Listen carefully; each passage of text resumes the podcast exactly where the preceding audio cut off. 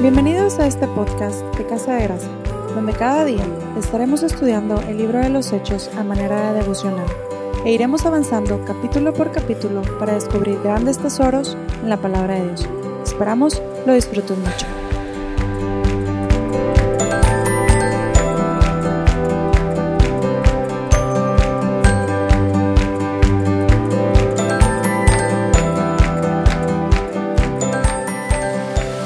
Familia, ¿cómo están? Bienvenidos a nuestro séptimo episodio de este podcast devocional del libro de Hechos. Continuamos el día de hoy con la segunda parte del mensaje que Pedro da a la multitud reunida por el Pentecostés. Estaremos leyendo Hechos 2 del 22 al 36. El día de ayer concluimos con esta parte en el verso 20 y 21, en la que Pedro hace referencia a los postreros días, lo que para cualquier judío significaban tiempos mesiánicos o tiempos en los que el Mesías debía venir.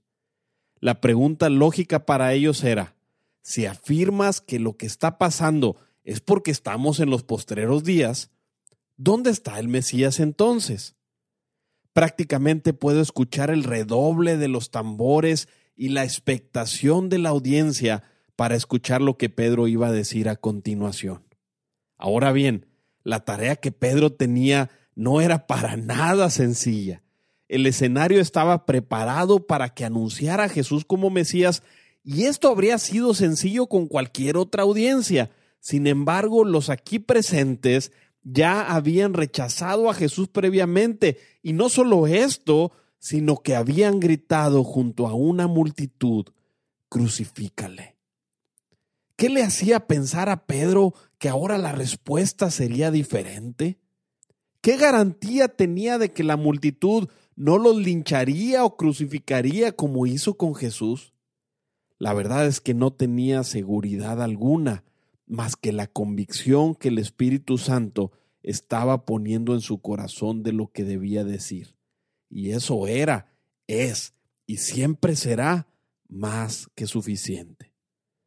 En los siguientes versos veremos cómo el Espíritu Santo guía a Pedro para explicar a la multitud que Jesús es el Mesías prometido en el Antiguo Testamento, no sin antes dar argumentos suficientes para penetrar la mente y el corazón de la audiencia. Esto lo hace presentando cuatro credenciales o evidencias para afirmar contundentemente que Jesús es quien dijo ser. La primera de estas credenciales las mostró al hablarle sobre la vida de Jesús. En el verso 22 se nos dice, varones israelitas, oíd estas palabras. Jesús Nazareno, varón aprobado por Dios entre vosotros, con las maravillas, prodigios y señales que Dios hizo entre vosotros por medio de él, como vosotros mismos sabéis. Nos iremos dando cuenta que en repetidas ocasiones durante su mensaje, Pedro recalca reiteradamente la participación de Dios en la vida de Jesús. En el verso que acabamos de leer, comienza diciendo que Jesús fue un hombre aprobado por Dios. Y el sello de su aprobación eran los muchos milagros, señales y prodigios que Jesús había realizado a la vista de todos. Es muy interesante que Pedro apela a los milagros de Jesús los cuales bien podrían haber sido negados por la audiencia si estos no hubieran ocurrido. Pero la seguridad de Pedro era que estos milagros habían sido realizados a la vista de todo el pueblo, de tal forma que les era imposible negarlo.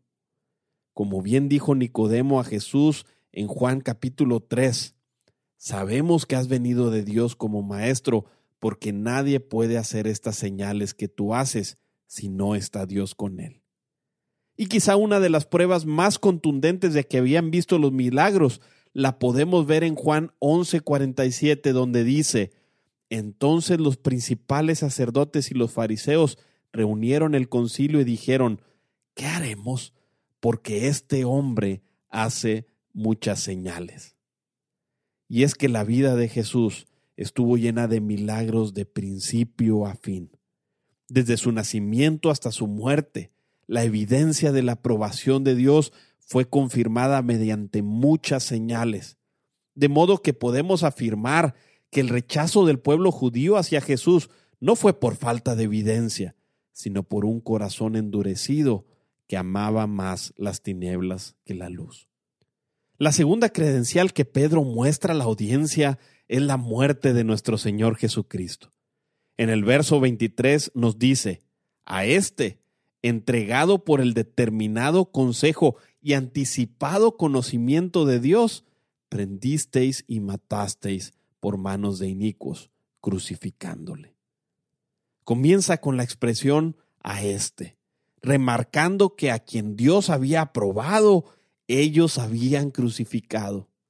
Además, Pedro se adelanta la pregunta lógica que surgiría en la mente de cualquier judío.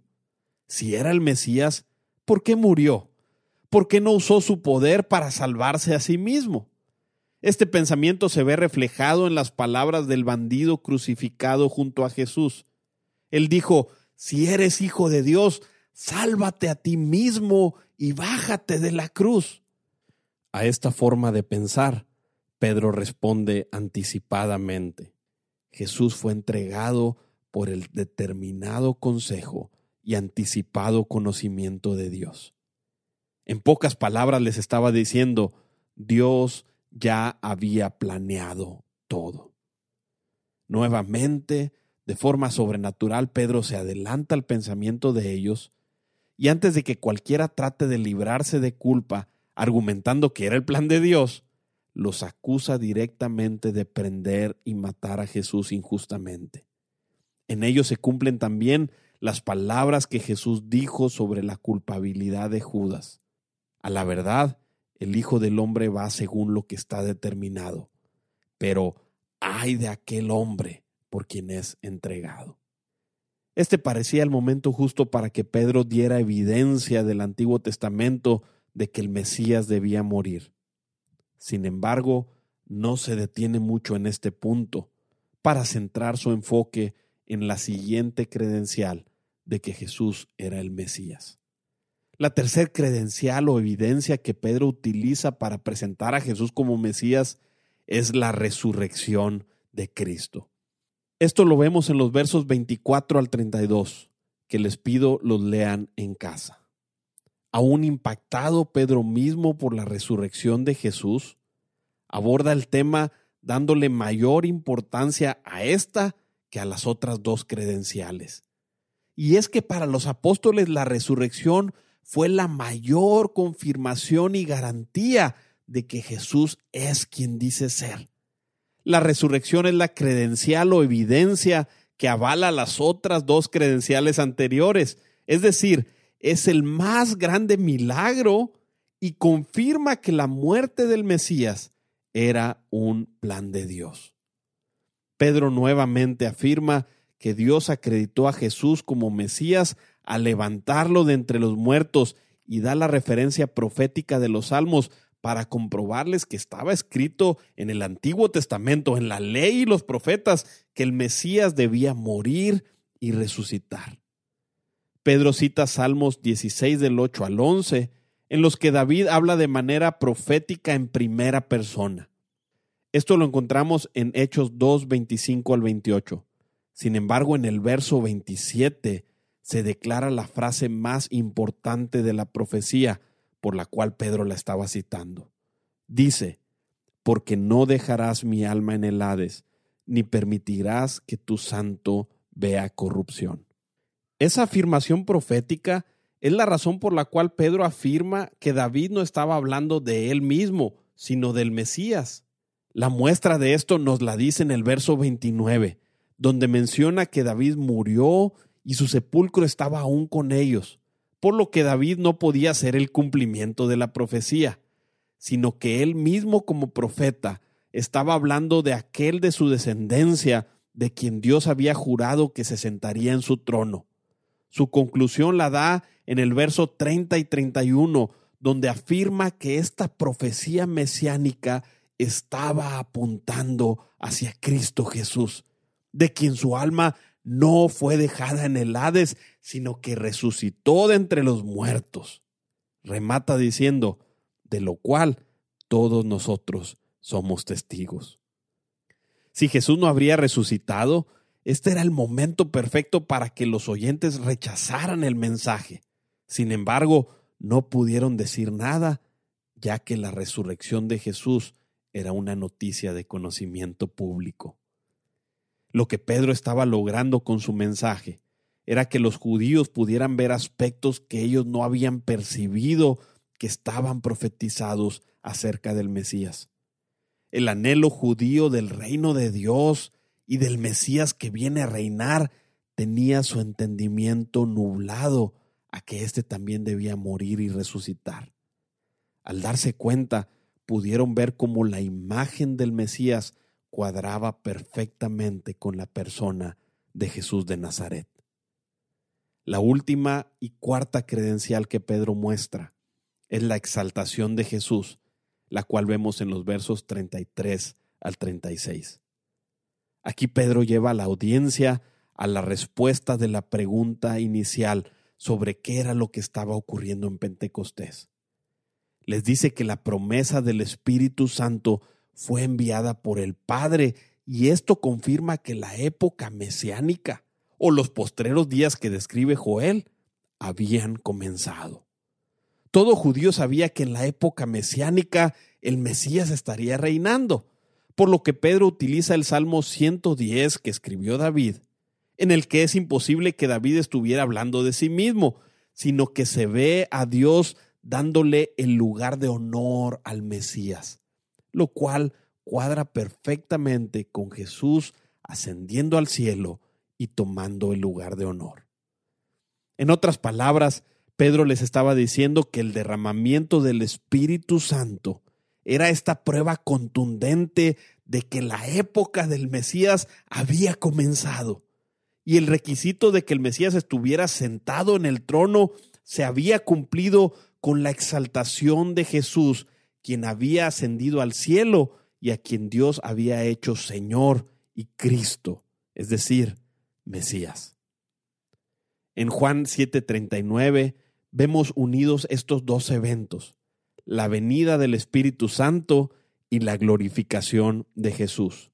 Dice, esto dijo del Espíritu que habían de recibir los que creyesen en él, pues aún no había venido el Espíritu Santo, porque Jesús no había sido aún glorificado.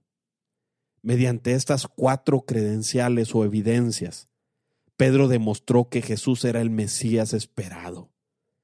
Qué sabiduría la del Espíritu Santo guiando a Pedro. Su predicación fue luz para sus oyentes.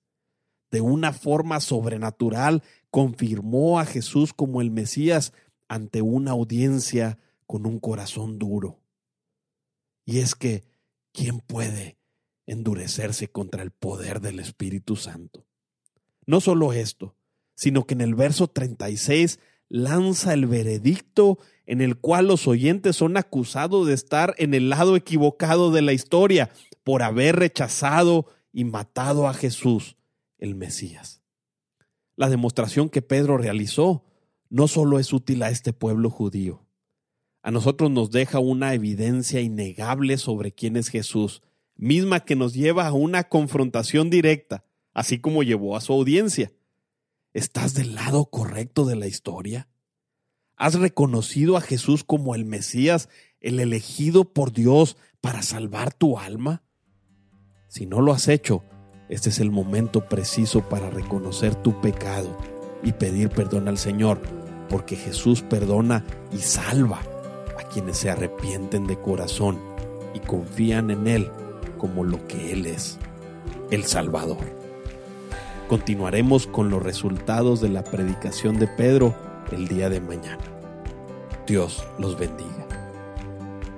Nuestro motivo de oración el día de hoy es orar a Jesús para que te permita comprender en tu mente y corazón quién es Él, para que se revele a tu vida como el Salvador de tu alma y de tus pecados. Si necesitas pedir perdón por haberlo rechazado, confiésale que estás arrepentido y Él te perdonará. Recuerda que el Señor te escucha, así que ora con fe porque Dios siempre responde. Gracias por escucharnos.